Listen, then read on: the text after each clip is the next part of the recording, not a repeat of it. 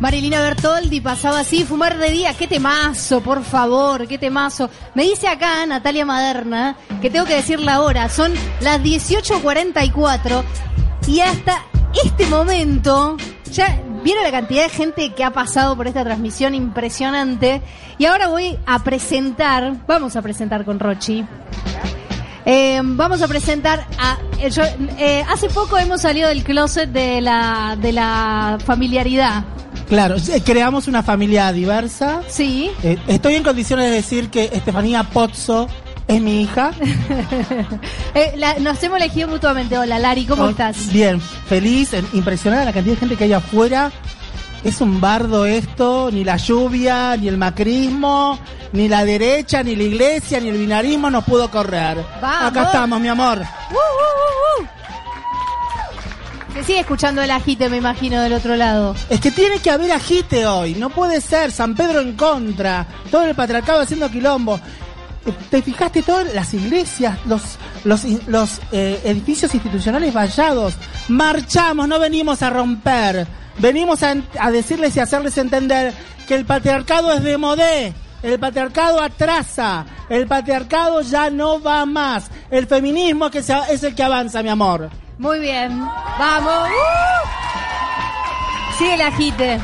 Bueno, Lara, estuviste hace un rato en el taller, en uno de los talleres de feminismos y justicia, ¿no? Sí, eh, Feminismos y Justicia y Acceso a la Justicia. Hubo tres talleres, digamos, divididos en, en tres aulas, en donde uno se trató específicamente de feminismo y justicia, en en el otro acceso a la justicia, y en el donde, estu- en donde estuve yo, que era feminismo, justicia y acceso a la justicia. ¿Qué coordinaste de casualidad? una una no puede, una llega. Cuando el ama de casa, como siempre nos tienen tan domésticas y no avanzamos, sale la traba y bueno, vamos, vamos a avanzar, mi amor querido, vamos. Y la verdad eh, fue exitoso en el sentido de que hubo en, en, en los diferentes, en las diferentes presentaciones de las compañeras y compañeros eh, la idea de que la justicia patriarcal está dejando un maquillaje con diferentes leyes que se han creado y no hay respuesta, eh, respuesta en la realidad social. Podés construir ley Micaela, podéis construir ley Brisa, podés hacer un montón de cosas, pero seguimos apareciendo asesinadas, nuestras niñeces siguen siendo violentadas y se sigue protegiendo al violento y a la persona sobreviviente, porque también tenemos que entendernos que no somos más las víctimas. Decirnos víctimas es decirnos patriarcales. El patriarcado nos impuso el rol de víctima. En este momento tenemos que decir somos sobrevivientes las que estamos vivas. Porque si no, nunca vamos a poder enfrentar al patriarcado con sus propias armas, hay que crear nuevas armas. Eso de negociar las armas con el patriarcado no va, mi amor. No va, basta. Vamos a tirar, dicen acá. Che, qué agite que generación. Pero no creo que el patriarcado eh, eh, lo vamos a tirar. Es tan torpe el patriarcado que tiene los cordones eh, atados y se va a caer solo. Nosotros No, le damos el empujoncito no se final. Le damos el empujoncito de final. fuerza hay que hacer. Sí, son solo no muy se cae, torpes, solo son no muy se cae. torpes. A ver. Y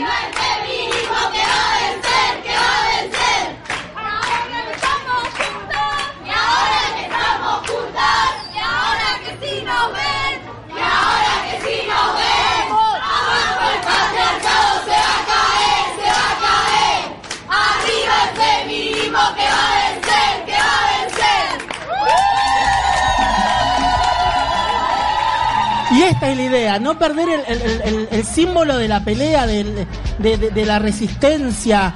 No podemos ser más aquellas que estemos calladas. Eh, de nuevo, insisto, con el tema de la domesticación y no nos damos cuenta. Algo que aprendimos las trabas y las trans es al no tener nada, jugarnos por todo a pesar de eso. Entonces pienso yo, si sabemos lo que tenemos que sacrificar para ganarle al patriarcado, ¿vale la pena sacrificarlo? Sí, vale la pena porque estamos cambiando, cambiando parte de lo que hay y están escuchándonos. Hoy estoy muy orgullosa porque se hace la marcha de los travesticidios con diferentes compañeras y diferentes lineamientos desde las formas de pensamiento político. Y la realidad es que es necesario, y lo digo en serio, que haya abolicionismo, que haya reglamentarismo y que se respeten ambas miradas.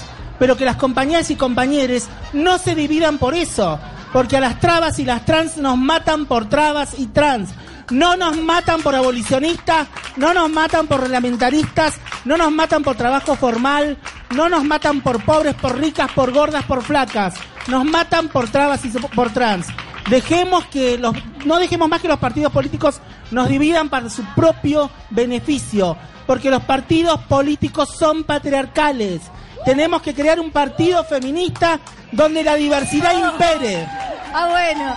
¿Cómo vino la Vino con agite propio. Sí, sí, obvio. ¿Vos te trajiste toda esta gente para que te aplauda o...? No, no. Bueno, recién veníamos hablando de esto Eh, de- acá hay un de- una denuncia que dice que les pagaste, Lara. No, horrible. Recién veníamos hablando justo de, disputar los lugares y de la importancia de eh, poder estar en la política, porque como vos decís, hay que estar ahí para poder hacer, para cambiar. De hecho, eh, ahora nos podés contar un poco eh, los temas que surgieron en el taller, pero digo, ¿qué expectativa tenés vos de cara a lo que viene y cómo se hace para ir modificando esa situación? Muchas veces en instituciones y distintas partes del Estado que están muy reacias a esos cambios. Mira, eh, el otro día estaba leyendo una nota de Yajaira Falcón y decía cuando hay una traba y una trance en el Estado, tiemblan. Tiemblan porque nosotras no nos callamos nada y no negociamos con nada. Entonces tenemos que pensar y empezar a pensarnos en ser disruptivas, en ser incómodas, en decirles que no queremos ser más esta humanidad, frase gloriosa de Susi, y empezar a sacarnos eh, ese, eh, ese mote de que las trabas y las trans somos eh, lo peligroso de la sociedad. Yo recuerdo en base a esto cómo también ciertas acciones políticas partidarias pretendieron que este, eh, este encuentro sea solo de mujeres. Y muchas personas trans apoyaron el binarismo, apoyaron el que no sea plurinacional, solo por una cuestión partidaria. Y ahí nos muestran la hilacha de cuán dominada patriarcalmente están. Este evento que sucede en La Plata, este encuentro, tiene que ser plurinacional, pluridentitario, con todas las diversidades, putos, tortas, trabas, trans, maricas, mujeres y devenires identitarios. Porque el fin de esta humanidad es que realmente empecemos a pensar en el respeto por la identidad. Y de ahí vamos a poder reconstruir toda la sociedad, que es una sociedad capitalista, liberal, con una constitución pedorra, y al que le cabe, le cabe, y al que no se joda. Pero en serio, lo sufrimos mucho todo este movimiento eh, que no nos damos cuenta que tenemos que cambiar urgentemente. Ahora a las 7 entonces está la marcha eh, por los transvesticidios y transfemicidios. Eh, pasa siempre en el encuentro, ¿no? Esta marcha es uno de los, eh, podemos decir, uno de los eventos fuertes que se dan. Eh, va a haber muchas otras cosas que, que se pueden ir haciendo a lo largo de este fin de semana. Por ejemplo, en un rato va a haber una batucada de la campaña nacional por el derecho al aborto legal, seguro y gratuito. 7 y 51 es el lugar a donde se va a llevar adelante. Y la verdad es que, bueno, en el medio de, de toda esta situación, un poco, digo, de esta situación contextual y política, lo que hablamos hace un rato con Rochi, que también un poco es lo que quizás va a marcar este, este encuentro, es que es el último de los encuentros al macrismo, ¿no? Un poco también, porque, bueno, se estima, se estima, no vuelven más, dice alguien acá, Eh, se estima que eh, si todo sale como indican las pasos, Alberto Fernández va a ser el próximo presidente, y entonces también ahí hay una clave de cómo los feminismos se han erigido como un actor político absolutamente opositor a este, a este gobierno. A mi entender, eh, los feminismos desde los diferentes movimientos le han hecho frente a este macrismo asesino, porque es asesino, porque veo como las pibas mueren en provincia por la falta de medicación, cuando se les inundan las casillas, cuando te sacan cagando de los hospitales. Entonces, si nosotras le paramos al patriarcado, como no lo hicieron los gremios de trabajadores, que sabemos que siempre dicen paro, no hay que usar más paro, hay que decir huelga, porque el paro es, eh, machista, es una actitud machista parar un país, hay que hacerle huelga al país. Es otro simbolismo del, diálogo, de lo que tenemos instituido como palabra de resistencia, y el paro no tiene que ser paro porque seguimos apoyando al patriarcado. Y lo más importante de todo esto es que la fuerza que tenemos desde los feminismos hizo que no retrocedamos en la lucha. Y muchas trabas y trans nos dimos cuenta que estando en el feminismo, siendo parte de los feminismos, nos dimos cuenta que tenemos un poder y una potencia de lucha y resistencia increíble. Nos han matado a Diana, nos han matado a Loana, porque todo tiene que ver con todo, porque el Estado nos ha abandonado durante décadas.